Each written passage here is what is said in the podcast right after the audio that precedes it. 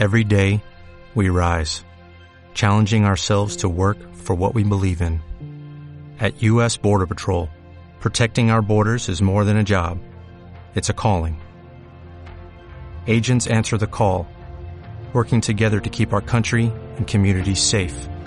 If you're ready for a new mission, join U.S. Border Patrol and go beyond. Learn more at cbp.gov/careers.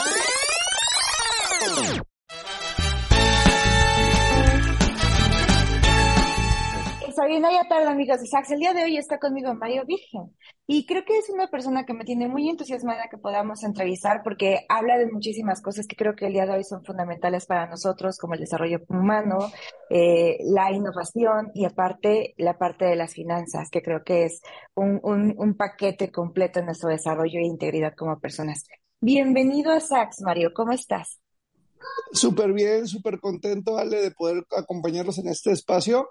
Y bueno, pues muchas gracias. Yo también igual de entusiasmado porque siempre que tenemos la oportunidad de compartir con un medio eh, y compartirles la visión de lo que hacemos en Switch y en lo personal mi visión, pues bueno, es padre, ¿no? Poder compartir eh, las experiencias, compartir las, las buenas, las malas y todo, y las oportunidades que también vienen de frente, ¿verdad? Sí, claro. Oye, tú habitas en, Guadalajara. Dinos y recomiéndanos algo que comer que sea tu favorito si visitamos Guadalajara. Fíjate que Guadalajara, wow, está creciendo en el tema gastronómico de una manera espectacular, pero si algo tienen que comer eh, cuando vengan acá, no, no irse sin comer esto, eh, yo creo que la carne en su jugo es un platillo muy rico, muy las tortillitas, los frijolitos. Aquí hay unos que se llaman carnes en su jugo Garibaldi, que te sirven frijolitos, todos los que quieras, son deliciosos y la carne en su jugo, wow, espectacular. Ese sería un platillo, pero hay muchos, ¿eh? Perfecto, ya, ya se me antojó, mira que, que, ya es tarde, pero, pero suena muy atractivo. Sí, con unas quesadillitas y un guacamolito, wow, esa carne es espectacular. Para todos nuestros amigos, cuando vengan a Guadalajara, no se la pierdan. Muchas, muchas gracias. Oye, em, empieza a platicarme por qué te apasiona ese tema sobre la innovación, las finanzas y por qué tú dedicas tanto tiempo a, sobre todo a la capacitación de estos temas. Fíjate que, bueno, quisiera saber cuánto tiempo vamos a estar en la entrevista para también no alargarme mucho. ¿Cuánto tiempo es la entrevista? El tiempo que tú gustes. En serio, wow. Sí, pues, así. me vas a tener, me vas a tener este. Mira, fíjate que mi carrera comenzó en el tema de la capacitación de compañías, en la capacitación de emprendedores. Eh, y, algo que aprendí ahí en ese tema es justamente el tema de desarrollo personal, liderazgo, eh, que definitivamente todo, hay, hay gran cosa o gran eh, cantidad de nuestros resultados depende de los pensamientos y de las creencias que tenemos, ¿no? Depende de cómo te hayas nutrido, las experiencias que hayas vivido, pues es lo que marca la diferencia entre hacer o no hacer o crear algo grande y crear algo pequeño. Creo que tiene mucho que ver eso con, los libros que leemos, con las, los maestros que escuchamos o mentores que tenemos. Mucho tiene que ver con los pensamientos que tenemos. Ahora, ah, cuando vas caminando en la vida, yo creo que una de las palabras más importantes que a mí me ha impactado es algo que se llaman tendencias. O sea, y las tendencias se escuchan mucho en la moda.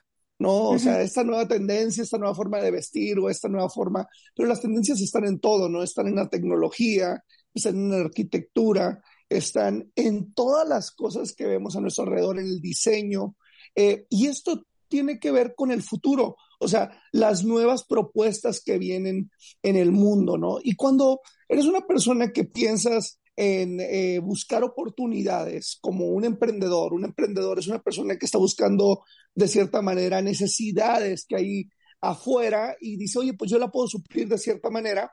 Entonces te das dando cuenta que existen oportunidades en muchos campos, en muchas áreas.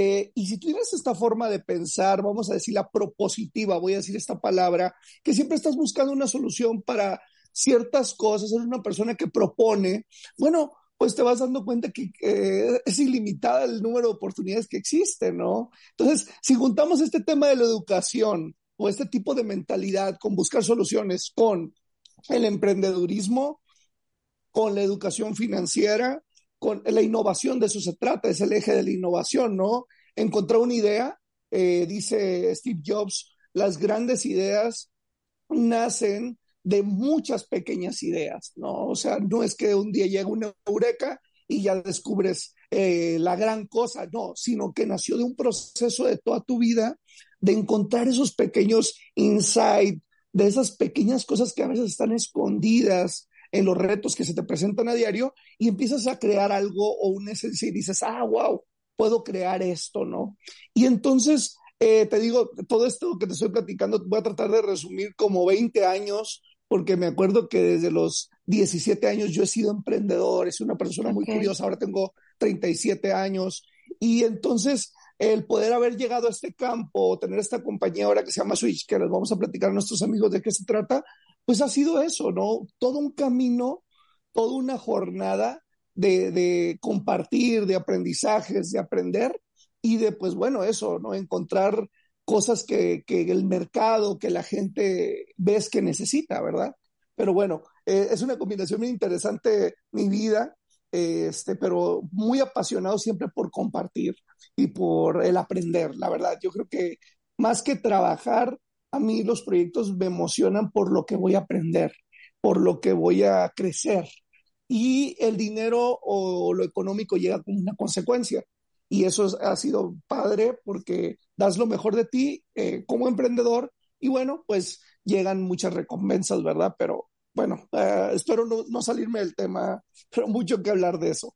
No te preocupes. Me, gustaría ir un poquito atrás y, e ir retomando muchos temas muy importantes que dijiste. El primero de ellos, que a mí me causa mucha curiosidad porque creo que a veces cuando empezamos nuestra etapa formativa, muchas personas no saben a qué dedicarse, ¿no? De, diez y tantos, veinte años. Y yo escucho que tú fue un sentimiento que fue muy temprano para ti.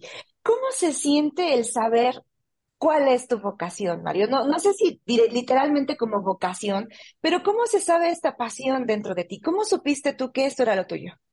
Fíjate que qué padre eso que preguntas y yo creo que algunos andarán buscando ese tema. Creo que que hay una frase muy poderosa que a mí me enseñó un maestro que se llama intenta, falla, piensa y vuelve a intentar, intenta, falla, piensa y vuelve a intentar. Y esa frase, aunque suena tan sencilla, tan a lo mejor tonta, eh, creo que eso tiene que haber en nosotros desde muy jóvenes. Intentar muchas cosas y la vas a regar. Y tienes que pensar y reflexionar y decir, oye, ¿qué me gusta de esto? ¿Qué no me gusta de lo otro? y vas a ir encontrando tu camino. Pero hay mucha gente, en México tenemos una forma de pensar que les recomiendo un libro que se llama Crear o Morir de Andrés Oppenheimer, que habla de por qué en el mundo existen naciones que están creando patentes, o sea, inventos, creaciones, como Corea del Sur, son los que más crean eh, patentes, ¿no? nuevos inventos. Y México, súper poquita gente. Pero creo que tiene que ver con esta forma de pensar. Eh, si la riegas, eres un, y le pones la palabra que tú quieras, ¿no? Tonto o pen, o lo que tú quieras ponerle palabra. La regaste, qué estúpido, o qué esto, bla, bla, bla. Acá no se aplaude el fracaso, ¿no? Eh, en Silicon Valley la diferencia es que eh, ellos dicen, ¿sabes qué? Vas a inventar esto, la regaste, perdiste mucho dinero, bueno, ya estás más cerca de lograr ese invento o esa creación que tienes, ¿no? Y entonces yo creo que eso fue una de mis cosas interesantes que desde chico, pues me atreví a hacer cosas, me atreví a vender cosas, eh, hacer el ridículo. Me acuerdo que me gustaba mucho hablar en la prepa. Yo, siempre que se trataba de exponer, yo era el primero que levantaba la mano, ¿no? Y más cuando te iban a decir, este, te, te voy a exentar si das este, el resumen de la clase o bla, bla, bla. Yo era el primero que me levantaba. Y entonces, no sabiendo en esa temprana edad que a mí me encantaba compartir o a mí me encantaba hablar, ¿no? Y cuando llega la decisión esta de la carrera de ingeniería industrial, porque soy ingeniero industrial por profesión, vamos a llamarlo así, eh, pues yo escuché una explicación de esa carrera que tenía mucho que ver con la gente, con los procesos, y va, dije, está interesante, va. Eh, pero en ese camino, fíjate, mi papá me regaló un libro que se llamaba Padre Rico, Padre Pobre. Yo estudié en el Instituto Tecnológico de León, Guanajuato. Y, este, y pues sí, me enseñaron las matemáticas, la física, todo, eh, todos los temas de tronco común que tienes que aprender en ingeniería. Me gustaban, me iba bien, pero me despertó mucha curiosidad ese libro. Ese libro habla acerca de que eh, es un niño que tuvo influencias de dos tipos de padres un padre que pues le dijo, hijo, eh, para que te vaya bien en la vida, estudia, eh, prepárate, eh, busca un buen empleo, para que te dé buenas prestaciones y demás, lo normal, ¿no? Que todos enseñan en la vida. Y el otro, le llamaba el padre rico, tenía muchas empresas, era un señor que como que era libre de su tiempo y tenía muchas cosas muy interesantes. Dijo, oye, yo quiero aprender de él, ¿no? Y él le enseñaba en, lo básico, le dijo, hijo, no te fijes en el dinero, cuánto te van a pagar por esto, sino fíjate en las oportunidades. Esa oportunidad te va a generar mucho más que el dinero, porque a veces nos cerramos a eso, ¿no? Oye, ¿y esto cuánto voy a ganar de esto? ¿Cuánto me vas a pagar? Y a veces nos encerramos en eso, ¿no? En el pago o en lo que cuesta. Y no nos fijamos en que, oye, esto es lo que me apasiona, esto es lo que quiero crecer, esto es lo que quiero hacer. Entonces, definitivamente que todos tenemos que trabajar, estoy de acuerdo con eso, pero el descubrimiento de la pasión es a través de esto, de intentar, fallar, pensar y volver a intentar. Y claro, tener que trabajar, pues todos tenemos que comer, pero también las pasiones, yo creo que muchos las vamos, nos vamos dando cuenta de ella y a veces lo que hacemos mejor es enterrarlas, porque decimos, pues eso no me va a dar de comer, pero no sabes que ahí puedes encontrar un gran tesoro, ¿no? Nada más que lo tienes que madurar, tienes que irlo puliendo y a la vez vas haciendo tu trabajo que es el que te da para la papa, pero puedes ir creciéndolo, ¿no? A mí me tocó aventarme así como, vámonos, a ser emprendedor y lo decidí hacer así. O sea, yo nunca he recibido un cheque de mes con mes, entonces, pues bueno, eh, me tocó hacer eso y pues la verdad, esto es un juego extremo, la verdad, el ser emprendedor es muchas emociones, eh, lo decía Marcus Dantus el otro día en un podcast, es como un, eh, ¿cómo se llama esto? la, la montaña rusa, la montaña rusa es eso, el ser emprendedor es, a veces estás arriba, a veces estás abajo, eh, y eh, a lo mejor el empleo, pues eso es un carrusel un poquito ya más tranquilo, no de cierta manera, porque bueno, ya hoy con lo que estamos viendo de la pandemia, eh, hay muchas cosas que están pasando y cambios, pero bueno, eso un poquito de lo que, lo que me decías, ¿no? Totalmente. Ahorita que tomas el emprendimiento y obviamente tú tienes una experiencia y entiendo que cada uno de los casos necesitan ser evaluados de, de manera particular, pero tú en tu experiencia, ¿Tú dirías que esto es lo mejor, aventarte al emprendimiento desde muy joven? O he escuchado también otras personas que dicen, no, lo más prudente es trabajar un tiempo, aprender qué es la estructura organizacional y ya después aventarte. Incluso como ahorita tú dijiste, ir cocinando el emprendimiento a la par del trabajo. ¿Tú cuál sería la recomendación que le dieses a un emprendedor? Definitivamente que se necesitan eh, diferentes tipos de personas, o sea, en este mundo, si nadie quisiera ser empleado, pues oye, no nadie nos va a atender en las tiendas o nadie va a hacer ciertas labores, ¿no? A ver, existe gente para todo y yo creo que sí se ha satanizado un poquito eh, de ciertos youtubers que hoy dicen, tienes que ser emprendedor, o sea, o sea, como que sí, no todos nacieron para ser emprendedores, o sea, hay gente que le gusta a lo mejor algo seguro, tiempos, eh, yo quiero algo certidumbre, ¿no? De cierta manera, dices, bueno, yo quiero esa certidumbre. Y el emprendimiento, como lo digo, realmente sí es un juego extremo, porque a veces apuestas todo y no ganas nada. Y, y realmente esto se vuelve una escuela, se vuelve como una universidad, ¿no? Que la tienes que caminar, que tienes que a veces pasar muchas situaciones complicadas, que mucha gente a lo mejor no va a tener el estómago para eso, ¿no?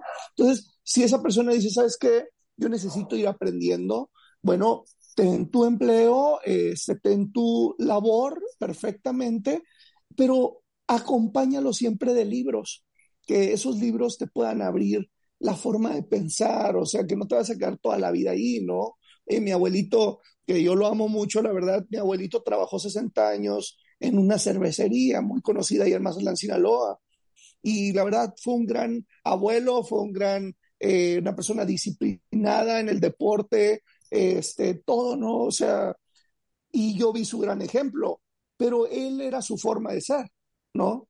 A mí, por otro lado, mi, ese fue mi abuelo, pero mi papá siempre ha sido emprendedor. Entonces, uno toma una elección, ¿no? Pues, o sea, tú amas a los dos, a tu papá, a tu abuelo, pero dices, yo voy más por este camino. Entonces, tú tienes que seguir ese camino que a ti te llama más y que eh, te, te, llena más, ¿no? Y te apasiona más, porque al final del día, si pudiéramos decidir cuál es la definición de éxito, que hay muchas y para cada persona es una diferente, pero me gusta esta que dice, el éxito es cuando has disfrutado la jornada y el camino. Eh, y es disfrutar la vida todos los días. Eh, unos lo vamos a disfrutar como emprendedores con emociones altas y otros con esa certidumbre, ¿no? A lo mejor que te da un empleo o un puesto corporativo y que dices, oye, wow, este, yo tengo mi familia, tengo mis tiempos, me organizo, perfecto. El emprendedor es 24 horas, ¿no? Tenemos que estar este, al pie del cañón por oportunidades, por situaciones, por todo, ¿no? Pero es, es bonito, o sea, lo importante acá es que la gente se autodescubra y vea qué es lo que le llama más la atención, pero bueno, es algo muy bonito. Sí, y ambos caminos yo creo que son igual de válidos dependiendo las características de cada quien. Me gustaría saber qué piensas tú de los fracasos, que me imagino que no va a ser una, una definición convencional. Platícanos, Mario. Fíjate que, bueno, los fracasos para mí eh, definitivamente que son el gran inventario de las experiencias. O sea, para mí un fracaso no es eso, o sea, no es eso como tal, o sea, es algo que fallaste y que te deprime y que dices tú, wow, no, ya eh, no lo voy a intentar, no, para mí al contrario, este, los fracasos han sido parte de ese inventario. Yo, por ejemplo, hay una definición que le llamo a los fracasos, que son un libro. Eh, un fracaso tú tienes que aprender de él porque ese libro, por decir un ejemplo, si tú vas a comprar un libro sobre un tema, tú lo lees y tú aprendes del tema. Entonces el fracaso es igual.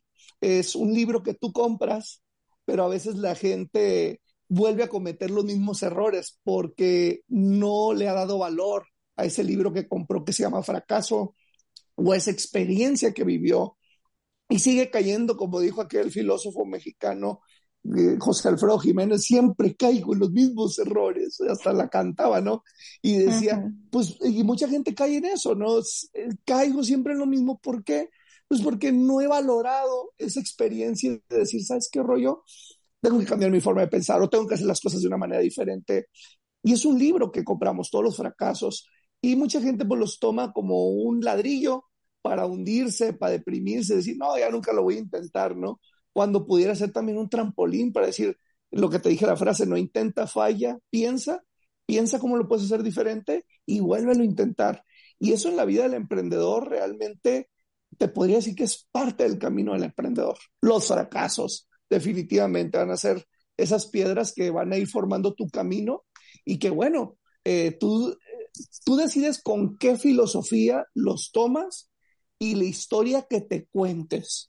Eso es bien importante. La historia que nos contamos nosotros es lo que va a definir si ese fracaso va a ser un trampolín o va a ser una eh, piedra para mi tumba, ¿verdad? Como emprendedor. Entonces, pues bueno, pues eso es lo que te pudiera decir un poquito de los fracasos. Perfecto. Oye, eh, hace rato hablaste sobre cuando eres una persona propositiva que busca las opciones de, para buscar soluciones hacia las cosas. Y nuestro cerebro es muy bueno buscando soluciones. Entonces, me habla de tu experiencia sobre la innovación. Creo que la innovación es un gran aliado del hombre para muchos de nuestros avances tecnológicos. ¿Cómo la mantienes tú viva? Es decir, obviamente tu trabajo como también como emprendedor tiene depende de ella, de la creatividad, de la innovación, de que te vayas renovando constantemente. ¿Cómo mantienes tú viva esta parte de la creatividad? Sí, fíjate que yo creo que tiene que ver esto con la curiosidad, ¿no? Con esa característica que teníamos desde niños eh, de poder ser curiosos, de imaginar, de poder. Eh, hay una palabra que me gusta mucho que se llama hibridar, o sea, hacer un híbrido, eh, cómo combinar cosas que fueran muy locas combinar, ¿no? Por ejemplo, hoy vemos los motores híbridos que son de gasolina, pero también tienen un motor eléctrico, eh, combinan dos tipos de energía. Entonces, eso está pasando hoy en el mundo. Eh, todo lo que vemos, pues ya parece que ya está hecho, parece que ya está dicho cómo son las cosas, pero realmente tenemos apenas 100 años que hemos, el hombre ha creado tantas cosas, ¿no? Como eh, eh, podemos ir ahora a otro, a otro cerca del universo, podemos este satélite nuevo que se llama James Webb, ¿no? que, que ha tomado unas fotos increíbles del universo, lo que hemos creado en comunicaciones. yo me acuerdo hace 20 años que usaba yo todavía la, la, guía Roji, no manches, o sea, la guía Roji la llegué a usar aquí en Guadalajara porque me perdía. Entonces ahora eh, tenemos todo este tema ¿no? de, del Waze que usa esta inteligencia artificial y todo eso. Entonces, el mundo estamos en un proceso de recreación en el cual eh, es ilimitado lo que puedes crear. Entonces, el que tú te cierres, yo creo que tiene que ver mucho con la mentalidad de que nos cerremos al decir, esto ya es así y así va a ser siempre, pues te estás limitando. Y hablo de cualquier campo, ¿eh? Hablo en el tema de carpintería, podrías decir, hablo en el tema de ser un dentista, hablo en el tema de ser doctor, eh, arquitecto. O sea, hoy están haciendo nuevas creaciones en todos los segmentos, diferentes materiales, cosas diferentes. Entonces, está requiriendo mentes curiosas mentes creativas, mentes que diseñen nuevas cosas, ¿no? Tenemos un desarrollo que vamos a lanzar ya el próximo año en Tulum, que esto, este desarrollo nos ayudó a hacerlo un despacho italiano que se llama Pininfarina. Y Pininfarina, que, que ha diseñado cosas icónicas en el mundo, eh, ha diseñado autos de Ferrari, eh, no sé si se acuerda la gente del Nextel, había una marca que se llama Nextel, sacó un diseño muy icónico. Bueno, Pininfarina fue el que lo hizo, ¿no? De un Nextel así tipo Ferrari. Y bueno, ha hecho cosas increíbles. Vamos a diseñar una comunidad eh, como Tulum es todo el tema eh, de la selva natural, todo este tema que la gente quiere cuidar, que es la naturaleza. Imagínate cómo la modernidad se puede entrelazar con la naturaleza. Y entonces este despacho italiano nos ayudó a hacer justamente un desarrollo increíble, autosustentable, donde la gente eh, pretende eso, ¿no? Vivir en, entornos con la naturaleza y con la modernidad. Entonces, ese tipo de cosas son las que a mí, te digo, me emocionan porque hay tanto por crear, hay tanto por hacer. Y bueno, para los que nos escuchen, sean chavos o ahora como nosotros, yo creo que ya soy chaborruco también, ¿no? o ya los plus 50 plus, ¿no? Este, todos tenemos oportunidades, todos tenemos cosas que dar y crear. Eh, me gusta este ejemplo de que, del señor, eh, del coronel Sanders, que a sus 60 años, él recuerda eh, la receta secreta que había una tía de él hacía pollo, ¿no? Y dijo, pues bueno, voy a hacer esta receta que hacía mi tía, este, a ver qué onda y bueno, creó un emporio, ¿no? Que hoy lo conocemos, que es KFC, Kentucky Fried Chicken. Y entonces quiere decir que no hay edad para crear, no, hay edad para que eh, a lo mejor tienes esa receta secreta dentro de ti, tienes algo que aportar al mundo, tienes que crear esa gran canción que va a mover al mundo, eh, pero nada más que no la has descubierto, pues, o no, o no te ha llegado ese, esa apertura de tus ojos, y entonces pues ahí está guardada dentro de ti, ¿no? Pero la innovación yo creo que está en todos lados y en todas las personas, nada más que tienes que autodescubrirte, eh, atreverte eh, y creer en esa pasión que tienes. Y vas a escribir, se dice que la mejor canción, el mejor poema, eh, no ha sido escrito aún, porque es una persona que tiene miedo y que lo tiene guardado, ¿verdad? Entonces, yo creo que tiene que ver con eso la innovación, con autodescubrirte, con creer en ti y lanza tu propuesta y ya te vas a dar cuenta, ¿no? ¿Qué, qué valor tiene o si tienes que seguir luchando y vas a creer por ella y, y adelante, ¿no? Pero bueno, algo por ahí, eh, habrá mucho que hablar de, de la innovación. Sí, totalmente. Platícanos tu proyecto Switch. Fíjate que Switch nace eh, que le invito a todos nuestros amigos ahí que, que puedan meterse en, en, esta página de switch.com.mx. También estamos en Facebook. Eh, switch es, es justamente como, como este switch, ¿no? O este cambio de mentalidad. Hoy estamos viendo una oportunidad increíble que se llama la economía naranja. La economía naranja eh, tiene que ver con todas estas creaciones que están democratizando las industrias. Ejemplo, para tú antes comprar un taxi, eh, tenías que comprar un permiso del gobierno, un auto, conseguir un chofer honrado que tuviera un tipo de licencia especial, un montón de cosas. Poquitas personas podían ser taxistas. Entonces, hoy una persona que diga, yo, quiero ser taxista, ah, muy bien, este, con estas aplicaciones de Uber, de Didi, de la que tú me digas, dice, yo quiero ser taxista, pero no tengo carro. Ah, no te preocupes, otra persona pone el carro, tú eres el taxista y la aplicación te genera los clientes. En ese momento, ¿qué es lo que pasó? Se democratizó una industria, porque lo que tenía acceso poquitas personas, hoy la tienen muchísimas personas. Entonces, eso está pasando en el entretenimiento, está pasando en comercialización con Amazon, en la hotelería, está pasando con Airbnb. Se están democratizando las industrias y personas de a pie, eh, comunes y corrientes, pueden entrar a industrias que antes tenías que tener mucho dinero para entrar a eso. Entonces, esas son oportunidades. Es que interesante es que nosotros en Switch encontramos, gracias a nuestros socios, mi esposa, por ejemplo, trabajó en la casa de bolsa durante 10 años, tengo uno de nuestros socios, trabajó 27 años en Banorte. Entonces, todos estos servicios financieros, eh, servicios para que la gente, su patrimonio pueda crecer, nosotros lo simplificamos en esta empresa que se llama Switch y estamos generando opciones donde la gente puede invertir, crecer su patrimonio, eh, gestionar también su portafolio y crecer eh, sus inversiones. Y bueno, estamos haciendo, ayudando a la gente a ser consciente, ¿no? Que no importa a veces tenemos como un engaño, decimos, es que ser inversionista tienes que tener mucho dinero.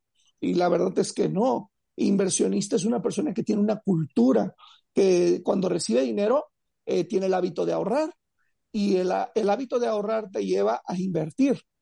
Pero si hoy vemos que muchas de las personas, de que cada 10 mexicanos, 7 tienen problemas financieros debido a las deudas, pues realmente es que traemos una bronca, pues hay una necesidad, ¿no? De educación financiera. Bueno, pues estábamos platicando, ¿no? Acerca de justamente en Switch el tema eh, que a veces lo que estamos tratando de quitar ese mito o esa idea errónea que el inversionista es la persona que tiene mucho dinero, es una persona que ya es millonaria.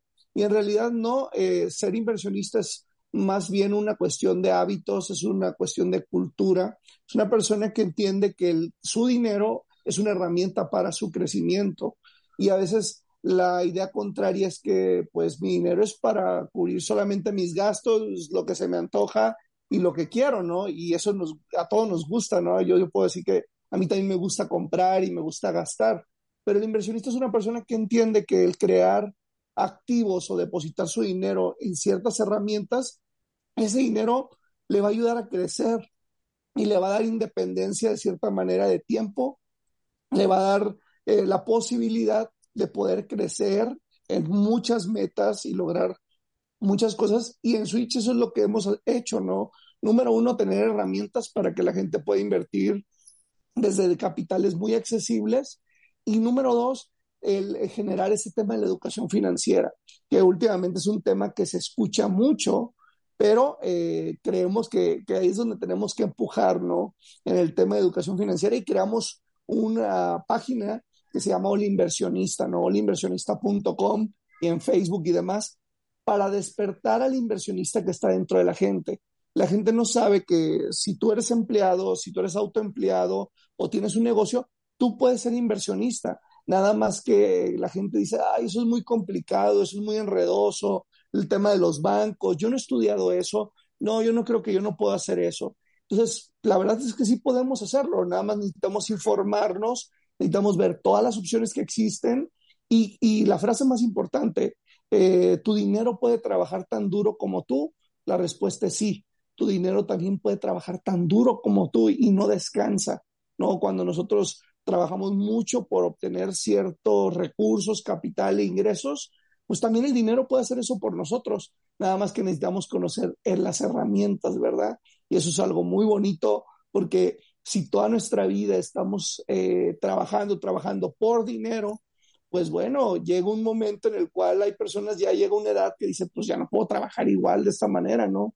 Y vemos que la situación es que el 70% de las personas hoy ya no van a contar con una pensión, ya por ciertas leyes que se cambiaron, ya no hay ah, fondo para el retiro. Nosotros millennials no vamos a tener este, pensión ni retiro ni nada.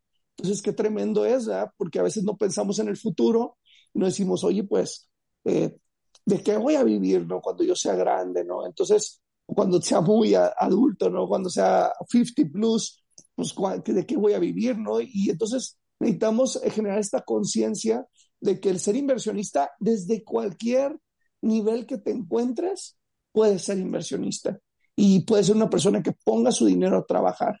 Y a veces nos pasa también por otro lado este tema de la cruda de las compras, ¿no? Que yo creo que mucho les ha pasado en el buen fin, ¿sí o no? Que compras cosas que dices tú, híjole, ¿por qué compré esto? O sea, eh, por, sí, porque eh, te ganó la emoción. El 60% de las compras que hacemos es por emoción. Entonces, el no tener esta inteligencia de realmente lo quiero o lo necesito y, pararme este impulso de la tarjeta es algo bien tremendo que tenemos que desarrollar, ¿verdad? Y que nadie nos enseñó, pero nos ponen a de cuenta la tarjeta con fondos, pues tú dices hasta que te encuentre el fondo, ¿no? Y vámonos y pásala. Y al cabo que está a 12 y a 24 y a 36, pues sí, pero a lo mejor no lo ocupabas, ¿no? O es algo que no se va a apreciar, porque en cuanto yo lo compro, ya eso ya va perdiendo valor, ¿no? Esa es una buena pregunta. ¿Las cosas que compras con la tarjeta están adquiriendo más valor o lo pusiste a 12 meses? En 12 meses, ¿cuánto va a valer? ¿No? Y entonces ahí te vas a dar cuenta si fue una buena compra o no fue una buena compra. Y hay tantas cosas que hablar de la educación financiera, pero bueno, para que ahí nos sigan, ¿verdad? En este tema de All Inversionista y Switch, eso es lo que estamos buscando, ¿no? Eh, que la gente prenda un switch en sus finanzas y que sepa esto, que su dinero también puede trabajar tan duro como ellos. Muchas gracias por compartir esa idea con nosotros y yo creo que hay muchos puntos que, que estás dando, obviamente, que son muy importantes. Y yo creo que uno de ellos, para mí es más importante, es el entender que nuestro tiempo es finito. De todos los recursos que nosotros tenemos, nuestro tiempo es finito. Entonces, cuando tú dices es que tengo que trabajar o estoy trabajando y dedicándome a una afición, tienes que entender que solo tienes X número de años para producir durante esos años. Cuando, y, y, también la otra, que es que el dinero es resultado de tu tiempo. O sea, en realidad cuando tú vas y compras una televisión, no estás pagando tres mil, cinco mil, diez mil, sino estás pagando X número de horas que tú invertiste. Que ya invertiste. Ese dinero, exacto. Entonces, creo que por eso a mí me pareció muy importante el tenerte hoy acá para que tú les expliques a la gente toda esta clase de conceptos. Entonces, vamos a aterrizarlo, porque tú me dices, cualquier persona puede hacerlo, ok. Yo soy una persona que a lo mejor trabajo de taxista. ¿Yo cómo puedo iniciar? Y hace rato creo que lo dijiste y creo que va por la parte del ahorro. Y siempre hay como la discusión, ¿qué porcentaje de, de, tu nómina deberías ahorrar y en qué momento del proceso de que lo ganas y se da ese proceso? Platícanos un poquito de esta parte. ¿Cómo debemos empezar a ahorrar? Fíjate que la primera reflexión que podríamos compartir con nuestros amigos es algo que le llamamos nosotros check-up financiero. El check-up financiero viene como cuando te hacen un check-up de cómo andas tú en tu cuerpo, ¿no? Tus niveles de colesterol, tu sangre, tu oxigenación. Ahorita, con el tema del COVID, toda la gente volteó su enfoque hacia la salud y decir, oye, ya sabemos que es un oxímetro, ¿no? Que es lo que mide el nivel de oxígeno en tu sangre. O sea, o, muchas cosas que ni sabíamos, ¿no? Eh, eh, nos hemos, hoy hemos volteado nuestra salud y nos damos cuenta que es verdad. La vida es un tiempo finito, no es ilimitado. Entonces, valorando esto, necesitamos ser cuidadosos con nuestro tiempo, que no vamos a tener las mismas fuerzas siempre, que decimos, oye, yo quiero viajar, quiero disfrutar otras experiencias, quiero hacer esto, ¿no? Yo creo que a lo mejor por eso muchos de nuestros amigos se fueron a Qatar, ¿verdad? de mexicanos, fuimos el cuarto país de más gente en Qatar. A lo mejor por eso, ¿ah? porque la gente dijo, yo quiero salir de esta cueva. O sea, no sé. Pero bueno, eso es una hipótesis. Pero el punto es que, ¿cómo podemos comenzar? Yo primero te diría, checa tu salud financiera. Eh, eh, ¿cuánto, ¿Cómo andas en tus deudas? Eh, ¿Sabes cuánto debes? Y, y, aquí viene una palabra segunda. ¿Cuánto debes y a, a quién le debes y en cuánto lo debes? El CAT, costo anual total. Yo necesito saber en cuánto están las deudas, porque a veces hay gente que me dice, Mario, es que yo pago lo que dice en el saldo, que dice pago mínimo, y para, que no me, para no generar intereses. Este, bueno, si es el pago mínimo para no generar intereses, correcto, está bien, pero hay gente que paga nomás el mínimo y el mínimo de cuenta que sí te genera intereses. La gente está pagando intereses a veces bien altos. El tema de las tarjetas de crédito están aproximadamente entre el 20 y el 120% anual que te está costando. O sea, ¿qué quiere decir eso? Que si yo pagué mil pesos por algo y no pago este, en un año, yo voy a pagar el doble, o sea, lo voy a pagar dos veces eso en el 120% anual, ¿no?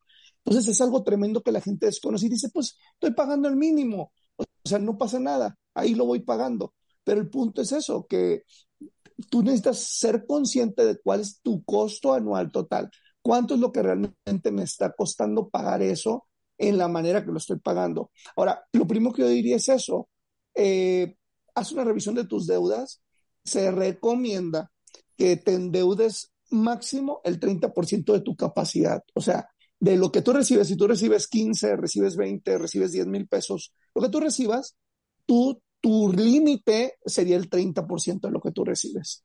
Y hay gente que dice, hijo de su, no, pues al cabo que me lo dejaron en un pago chiquito, ¿verdad? Pues ah, sí lo libro, pero ya a lo mejor andas endeudado ya más del 50 o 60% o el 100%, a todo se va, ¿no? En el mes. Y la gente dice, eso es muy frustrante, que llega tu dinero y todo se va. ¿no? Entonces, esto es algo primeramente que yo quiero que, la gente cheque cómo anda tu salud financiera.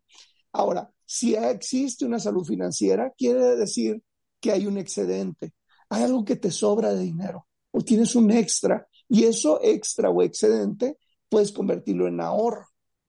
Y ese ahorro, si con el conocimiento o en el tema de educación financiera vas a poderlo convertir en inversión.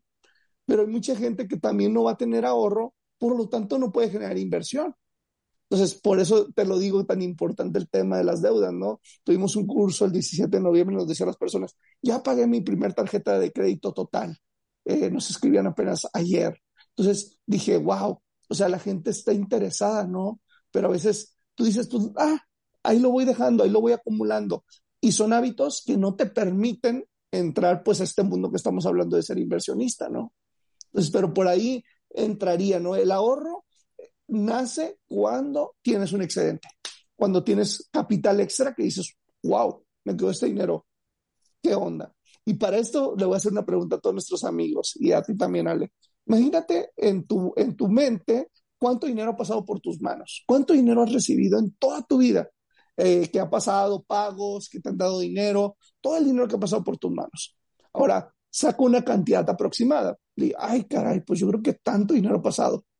Imagínate que de esa cantidad, de todo el dinero que ha pasado por tus manos, te hubieras quedado con el 10%. O sea, de 10 pesos que te dio tu abuelito, pues te quedaste con un peso, lo guardaste en el cochinito. Eh, te dieron una vez 500 pesos de un regalo, no sé, te quedaste con, con 50, ¿no? Y te pones a pensar eso y resulta ser que es una buena cantidad, ¿verdad? O sea, puede ser una cantidad interesante. Y esa es la cosa. En la vida no importa cuánto dinero pase por nuestras manos, importa cuánto nos quedamos de eso que pasó por nuestras manos. Y es ahí donde pudiéramos crear algo, una gran herramienta para crecer. Y créeme que no tiene que ver con nuestro estrato social, que diga la gente, ay, no, es que yo la neta, pues sí, todo lo que gano lo necesito gastar, o sea, porque nosotros conocemos gente súper humilde, gente eh, bien trabajadora, bien sencilla, que es bien ahorradora, bien este, inversionista, pero porque tiene esa mentalidad, ¿no? Y también gente que de repente le llega mucho dinero y también lo desfilfarra porque no tiene esta cultura. Entonces, no es la cantidad que ganas, es la cultura y los hábitos que has desarrollado en tu vida. Pero bueno, ahí lo dejo de reflexión. Claro.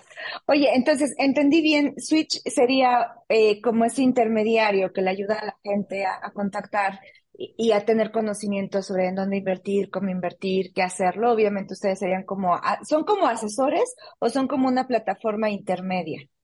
Fíjate que eh, esta es una, vamos a llamarlo así, eh, en Hacienda se creó una figura que se llama SAPI, Sociedad Anónima Promotora de Inversiones, la SAPI. Eso fue algo muy reciente, creo, en apenas en el 2012 se creó esta figura. Y que es justamente esto, el poder promover modelos de negocio o negocios que ayuden a las personas, pues, a invertir, ¿no? De cierta manera. Y, y nosotros somos una SAPI, pero estamos más que promoviendo un negocio, estamos promoviendo que la gente se integre a esta cultura, ¿no? Yo creo que normalmente lo que entendemos, ¿dónde tiene que estar nuestro dinero? Pues en el banco. El dinero, mucha de la gente lo tiene en el banco y muy, un gran porcentaje también lo tiene debajo del colchón y lo tiene en efectivo, ¿eh? En México tenemos esta gran situación, este gran reto. Mucha gente tiene su dinero en efectivo porque no quiere pagar impuestos, porque dice no me lo vaya a quitar el gobierno, porque mejor lo prefiero tener aquí. Pero hoy estamos eh, integrándonos a una nueva era que todo tiene que ser digital. O sea, el dinero, si lo tienes físico, corres el riesgo de que te lo roben, que se echa a perder y aparte estás corriendo un riesgo que se llama inflación. Ese dinero no está trabajando y la inflación se lo está comiendo. ¿Qué es este tema de la inflación? Es con mil pesos que tenía en el 2020 o 21, ya no puedo comprar lo mismo eh, ahorita, en noviembre del 2022. Ya no puedo. O sea, hace un año atrás me alcanzaba para algo, este año no me alcanza para eso. Y esa es la inflación, es el valor que pierde nuestro dinero o el poder adquisitivo que pierde nuestro dinero. Entonces, definitivamente hoy más que nunca tenemos que entender este tema de la educación financiera, porque si nuestro dinero no está en el lugar correcto, ¿qué crees? Está perdiendo valor, está valiendo menos. Y, y por tenerlo en estas formas de pensar, no quiero pagar impuestos, no quiero tenerlo en el banco. Por pensar de esta manera, ¿qué crees? Nos estamos quitando de grandes oportunidades. Cuando hoy con la información adecuada, con el contador adecuado, con la educación adecuada, ese dinero puede ser una herramienta para crecer. Y lo hablo mucho, imagínate nuestra gente así de las, de las comunidades, ¿verdad? Acá, por ejemplo, tenemos los Altos de Jalisco, es un lugar súper productivo, la gente es, es ganadera, es agricultora, eh, acá se venden muchos huevos, ¿no? Este, en Tepatitlán, o sea, es un gran productor de huevos, pero ¿qué crees? Mucha gente tiene su dinero en efectivo. Y esto lo digo solamente como un ejemplo, porque tal vez está pasando en muchas comunidades de México, ¿verdad? La gente tiene su dinero en efectivo y por falta de información y creencias antiguas, dicen, no, no, qué miedo, no me vayan a quitar mi dinero y me lo vayan a robar. Cuando hoy existen muchas entidades reguladas que puedes depositar tu capital y que hay una protección, ¿verdad? Pero eso es parte de, hablar de, estos temas y de quitar esa, como esa tiniebla y esa oscuridad de ignorancia de muchas personas, ¿no? Y eso es mucho lo que estamos haciendo en Switch. Pero claro, somos una, un instrumento para que la gente pueda acercarse y, y tener este tema de educación, ¿verdad? Oye, número uno, contable. Oye, ¿cómo me regularizo? ¿Cómo puedo poner a trabajar mi dinero? Entonces queremos jugar hoy una posición en la cual asesoremos a las personas, les llevemos a que ese capital que ellos tienen o ese patrimonio, pues realmente crezca y no pierda valor, ¿verdad? Entonces, ahí por ahí está nuestra misión y nuestro trabajo, Ale. Perfecto, pues suena fenomenal. Eh, yo entiendo y a mí me gustaría seguir platicando contigo, pero sé también que necesitas seguir con tu día y obviamente debes tener muchas ocupaciones. Platícame algo más que se haya quedado en el tintero, que quieras compartir. ¿Sabes qué me gustaría? Me gustaría saber cuál es tu punto sobre la recesión y, y si hay alguna forma de protegernos sobre ella, porque tal parece que vamos brincando hacia allá.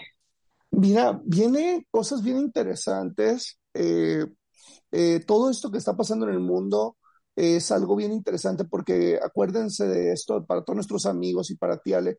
La palabra crisis en Japón significa dos cosas. Para uno significa crisis, la misma palabra, eh, ese momento inesperado o ese momento que no tenías en tu radar y que llega esa situación y se vuelve un problema muy grande. Y eso es lo que mucha gente vive, una crisis. Pero eh, eh, para otros, esa misma palabra en Japón significa oportunidad. Entonces, la oportunidad definitivamente que se generan cuando vienen estas crisis. Entonces, hay un cambio, las finanzas tienen un cambio, la manera en que comerciamos tiene un gran cambio, los mercados tienen un gran cambio, todo tiene un gran cambio. Y entonces, ¿dónde estará la oportunidad? Te voy a decir una cosa, en México vienen grandes oportunidades y esto lo voy a atrevérmelo a decir porque es algo que cada vez lo constato más. Eh, Estados Unidos eh, se, bueno, decidió ser un consumidor de China. China, esta gran potencia que se le llamaba en estos últimos años la fábrica del mundo, donde todo lo que se fabricaba, casi, te puedo decir no sé cuánto, qué gran porcentaje, el 70-80% de las cosas que podemos ver eran chinas, ¿no? Entonces China hoy toma una decisión de tener ciertas políticas, de cerrarse, de hacer un bloque con Rusia, con India y dejar de surtir muchas cosas que, que, están generando esta recesión en, en, el mundo, ¿no? Porque porque hay, eh, eh, o gran parte del tema de la recesión es por esta, la cadena de suministros, o sea, todos los productos que llegaban, pues ya no están llegando. Entonces, al ver, al haber esta escasez, pues está habiendo problemas y está subiendo los costos de las cosas. Y también, vamos a decirlo así, esta recesión también se debe a que Estados Unidos imprimió muchos dólares, o sea, en esta ocasión que ayudaban a la gente, pues eso es algo bien fuerte, porque ayudaron fue, un paquete mundial, sí, fue un paquete mundial más bien, ¿no? Porque tiene que ver con eso. Obviamente Europa también dio apoyos muy fuertes y ahorita también la situación de la guerra impacta y la falta de suministro de, de Rusia, de, de, los, eh, de esta parte del gas está afectando también profundamente la economía europea. Entonces, cuando los grandes polos los, los mandas a pique, pues nos, nos mandan a todos jalando. También te mandan a ti, definitivamente. Es un cóctel internacional, yo creo. Sí, no, es una combinación de factores increíble que nunca se había dado, pero México por su situación geográfica y momento social que está viviendo, fíjate, ese trimestre crecimos, inesperado el número que crecimos ese trimestre, entonces se ve un panorama eh, con ciertas eh, tintes de esperanza. ¿Y esto por qué está pasando? Porque al no estar este gran productor que es China, pues México se convierte en el partner de Estados Unidos. Checa los números de exportación que están creciendo en México tremendamente este año. Y también en el sector industrial, hoy tengo un número que es muy poderoso, se ocupan más de eh, cerca de 80 millones eh, de metros cuadrados de temas industriales. O sea, se necesitan muchas naves, tema logístico, se necesita mucho crecimiento hoy en México eh, porque ya está, todas nuestras naves, todo el tema industrial está excedido, ya está ocupado. tengo los últimos números, 98%, o sea, de las naves. Todo está ocupado. ¿Por qué? Porque estamos fabricando. México es productor. Entonces, viene un momento de México interesantísimo, ¿eh? De crecimiento gracias a nuestro partner Estados Unidos y Canadá. Se está construyendo, por ejemplo, en Sinaloa, uno de los puertos aeroespaciales o de fabricación aeroespacial que va a llegar desde la vía, va a llegar desde Sinaloa hasta Houston, no, hasta, sí, Houston, y luego va a llegar hasta Winnipeg, en Canadá. Entonces, eso va a ser una conexión súper padre. Eh, todo lo que se está haciendo del, Istmo, de conectar eh, Veracruz y Oaxaca, eh, todo lo que viene en los puertos nuevos, el tren Maya, bla, bla, bla. Entonces vienen muchas cosas bien interesantes que, que vemos una oportunidad, ¿no? Entonces, ahora en el tema de herramientas financieras, los mercados financieros eh, se mueven. Por ejemplo, cuando las acciones de ciertas compañías eh, han caído, hoy otras están subiendo, ¿no? En el tema tecnológico, por ejemplo. Hoy el tema tecnológico está medio en un invierno, pero cuando comenzó la pandemia, hubo un gran crecimiento. Entonces, todo es cíclico y tienes que ir conociendo los ciclos y por dónde va el asunto y por dónde va el crecimiento. Entonces, si tienes este, vamos a decir, panorama que yo le llamo como una vista GPS, bueno, puedes tomar decisiones bien interesantes que al final del día te van a ayudar a crecer. Y eso es, ¿verdad? No, no eh, ampliar nuestra visión, buscar información de diferentes medios para que tú te crees tu propio criterio y veas cuál es la oportunidad que tú te puedes generar y generar a otros. Entonces, eh, es algo padrísimo y que toda la información la tenemos hoy disponible en todos los medios y en todos los lugares, ¿no? Entonces, uno se crea un criterio y creas una estrategia y dices, wow, pues yo le voy a dar por acá, porque por aquí yo veo una, una oportunidad, ¿no? Claro, y sobre todo a los amigos de Sachs que sepan que en, ustedes tienen un aliado en el caso de que tenga mucha información, que, que acudan a la gente que es experta, porque a veces creo que también queremos nosotros entenderlo todo, pero estamos hablando de años de preparación, entonces que acudan con los expertos y se asesoren bien y tomar esto, como tú dices, como una oportunidad. Y, la palabra ahí viene siendo diversificación, o sea, si yo soy un arquitecto, eh, me dedico a construir casas, o soy ingeniero, o tengo una fábrica de esto o de lo otro, soy comerciante, saber que una parte de mi capital la puedo poner a invertir en cosas que no son mi especialidad, pero que van a crecer con de la mano de gente que sí conoce ese negocio, que me dé la confianza y que digas, oye, me parece bien el contrato, es un contrato notariado, es un contrato que tiene ciertas garantías. Entonces, correcto, eso necesitamos buscar, ¿no? Eh, ir diversificando y, te voy a decir una palabra más, piloteando nuevas opciones, que eso es de, lo, de innovación, ¿no? Innovación no es que vas a crear lo nuevo inmediatamente, sino es que piloteas nuevas opciones de crecimiento con un capital que te parece justo y que dices, bueno, voy a, voy a darle por este lado y voy a ver qué pasa, ¿no? Pero bueno, si alguien ya tiene también una fórmula y una forma de hacer las cosas, pues perfecto, busquemos esos aliados y generemos sinergia, ¿verdad? Pero bienvenidos a todos nuestros amigos de Sax. Exacto, exacto, bien dicho. ¿Algo más que se te quede en el tintero? Señores, pues muchas gracias por este tiempo, gracias a toda tu comunidad, gracias a ti, Ale, eh, gracias a todos por su tiempo, que habrán los dos que hayan escuchado esta entrevista hasta el final, porque me alargué mucho, ¿no?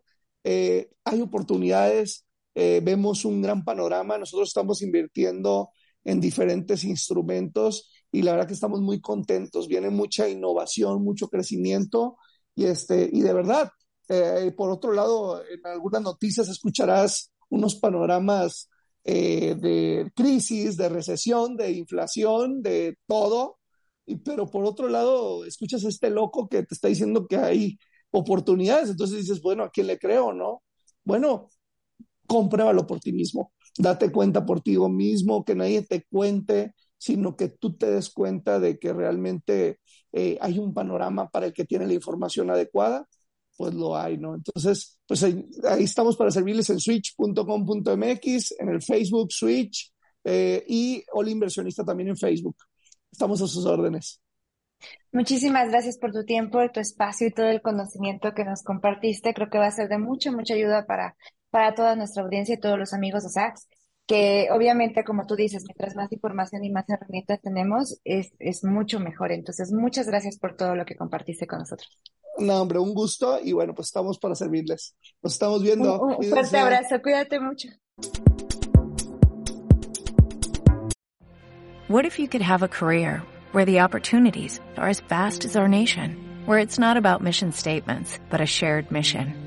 At U.S. Customs and Border Protection, we go beyond to protect more than borders. From ship to shore, air to ground, cities to local communities, CBP agents and officers are keeping people safe. Join U.S. Customs and Border Protection and go beyond for something far greater than yourself. Learn more at cbp.gov/careers.